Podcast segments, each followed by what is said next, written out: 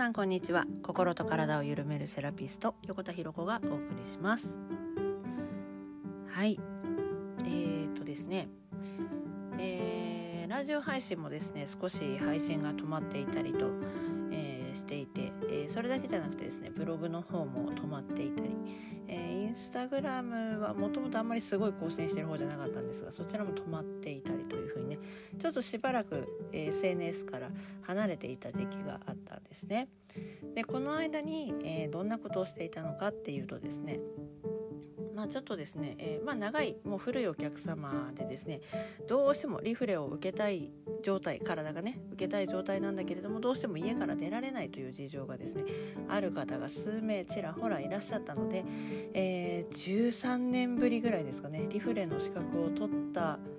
取ったたぶりぐらいにですね、えー、出張リフレをですね、えー、久々に実はやっておりまして、えー、いろんなところにね点々と 車を走らせて、え向かっておりました。はい、えー、で、えー、まあそんな中でですねそれだけじゃなくて、まあ、3月4月とですねちょうど、まあ、末っ子が、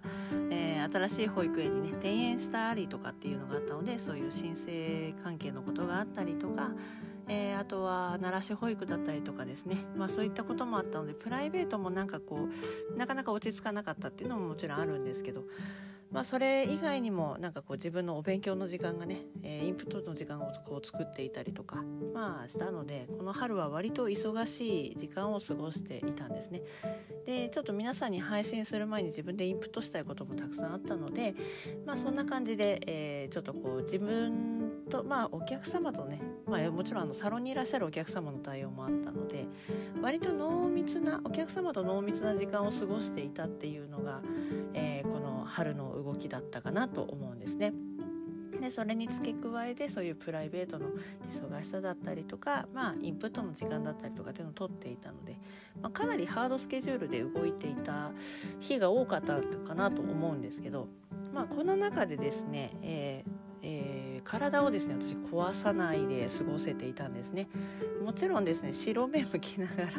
過ごしているようなそんな毎日だったんですが、えー、倒れるようなことはなかったんですねでえっ、ー、と体を壊すようなこともなかったしという感じなんですがどういうふうに、え、過ごしていたかっていうのを今日ちょっと配信していきたいと思います。まあ、この忙しさの中でですねやっぱり感じたことやっぱりそうだなっていうのを強く感じたのはまあやっぱり心と体のバランスを整えておくっていうのはすごく大事だなと感じました。で、えー、心のバランスっていうのは私がいつもねあのうちのサロンでやってるエモーショナルセラピーっていう、えー、ノートを使った自分との向き合い方というね自分の本音の探り方っていうのをね、えー、こうやって心のなんかこう状態をクリアにして新しい自分にバージョンアップしてっていうのをやっていたんですね。でこれをひたすら自分でセルフでやっておりました。で、えーと、体の方はですね割と本当に体に忠実に動いていたんですけど、まあ、それが例えば運動だったりとかリフレクソロジーをしてみたりとかあと食事のことだったりとか、まあ、しっかり睡眠をとるとかね、まあ、睡眠取れない日も結構あったんですね。睡眠 3, 時3時間とか4時間っていう日も結構あってっていう なんか感じだったんですけどまあ、それでも崩さなかったんですけど、まあ、その、まあ、食事運動リフレクソロジーとか、まあ、そういうことにね、えー、まあ、目を向けていたわけなんですがこれを、まあ、これなんかちょっと当たり前のことをねこうなんかやってる感じじゃないですか食事だったり運動だったり、まあ、ストレッチをしたりとかねリフレクソロジーしたりっていうのはなんかすごく基本なことやってるよね当たり前じゃんって思いますよね。でも多分ちょっと違うのがえーとですね、ここからがちょっとポイントで今日の配信のポイントなんですが、やらなきゃいけないっていう感覚で一度も動かなかったんですね。やらなきゃいけないとかやった方がいいっていう感覚では動かなかったんです。例えば運動にしてもああやらなきゃなって思ったらやらないを選択したんですねあえて。で、えーとやりやりたくないな運動とかもやりたくないな面倒くさいなって思ったらやらないを選択してました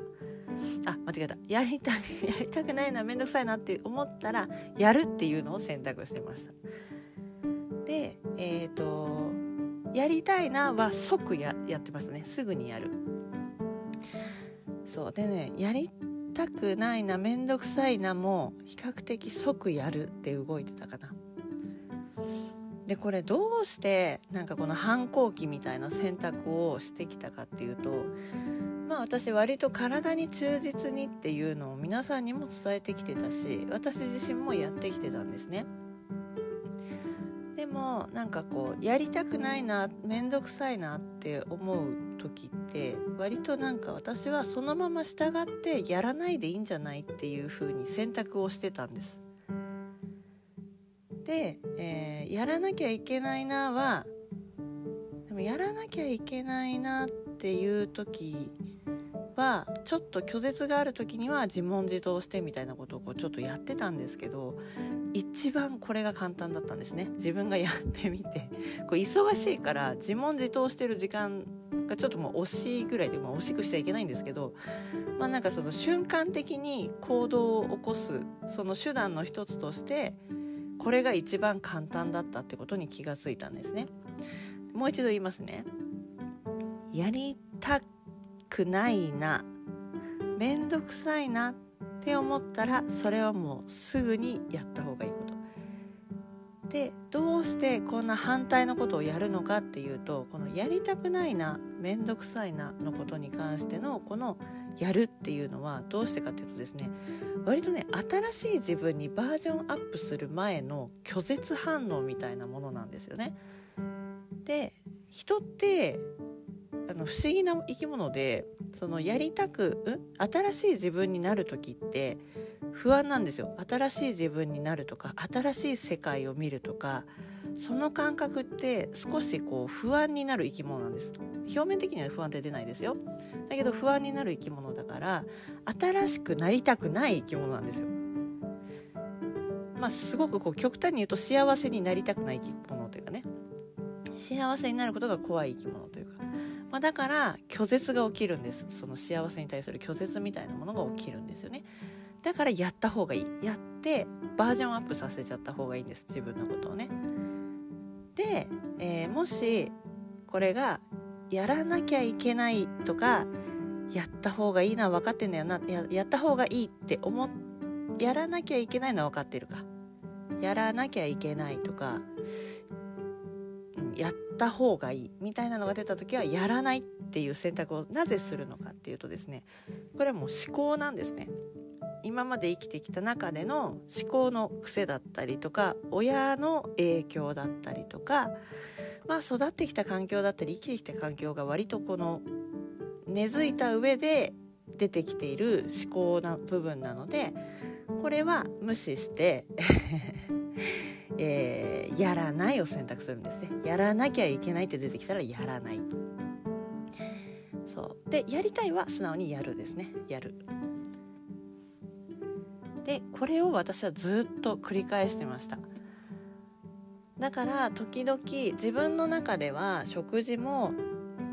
ね分かってるんですよ、まあ、忙しいから栄養のあるものを取らなきゃいけないなって思うから絶対に買いに行くより作らなきゃいけないんだよなって作らなきゃいけないってなった時にはあこれはもう思考だって思うからあえてジャンクのものを食べたりとか あお手本的ではないけどやらなきゃいけないって出た時にはそういう反対のことを選択してたんですね。で、えーと、料理作りたくないな面倒くさいなって思う時は料理をしてました。あの体にいいねこう栄養バランスのいいものとか野菜をそういう時にはもりもりこう入れてあの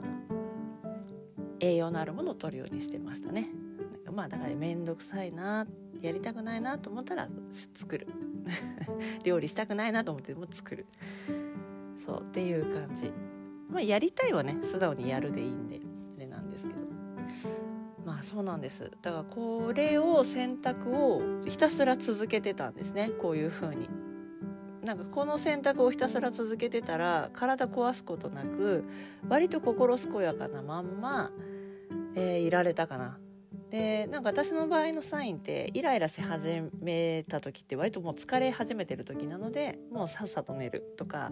まあ、あのちゃんと自分とね向き合う時間を作ってそれからクリアにしてから寝るっていうのをねこうひたすら繰り返していましたね。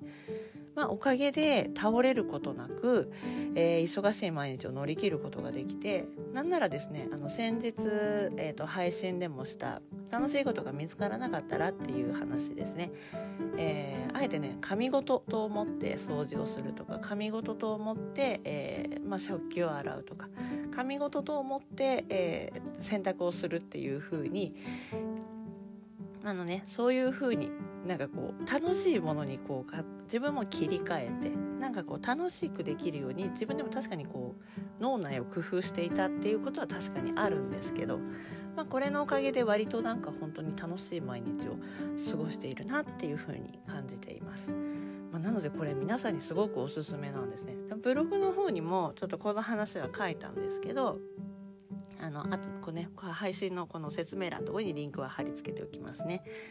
はいというわけでですね、えー、心と体のバランスを保つ時に、えー、私はいつも心のバランス体のバランスを保つのはすごく大事だと伝えてるんですけど体のバランスを保つこの一つのコツとして、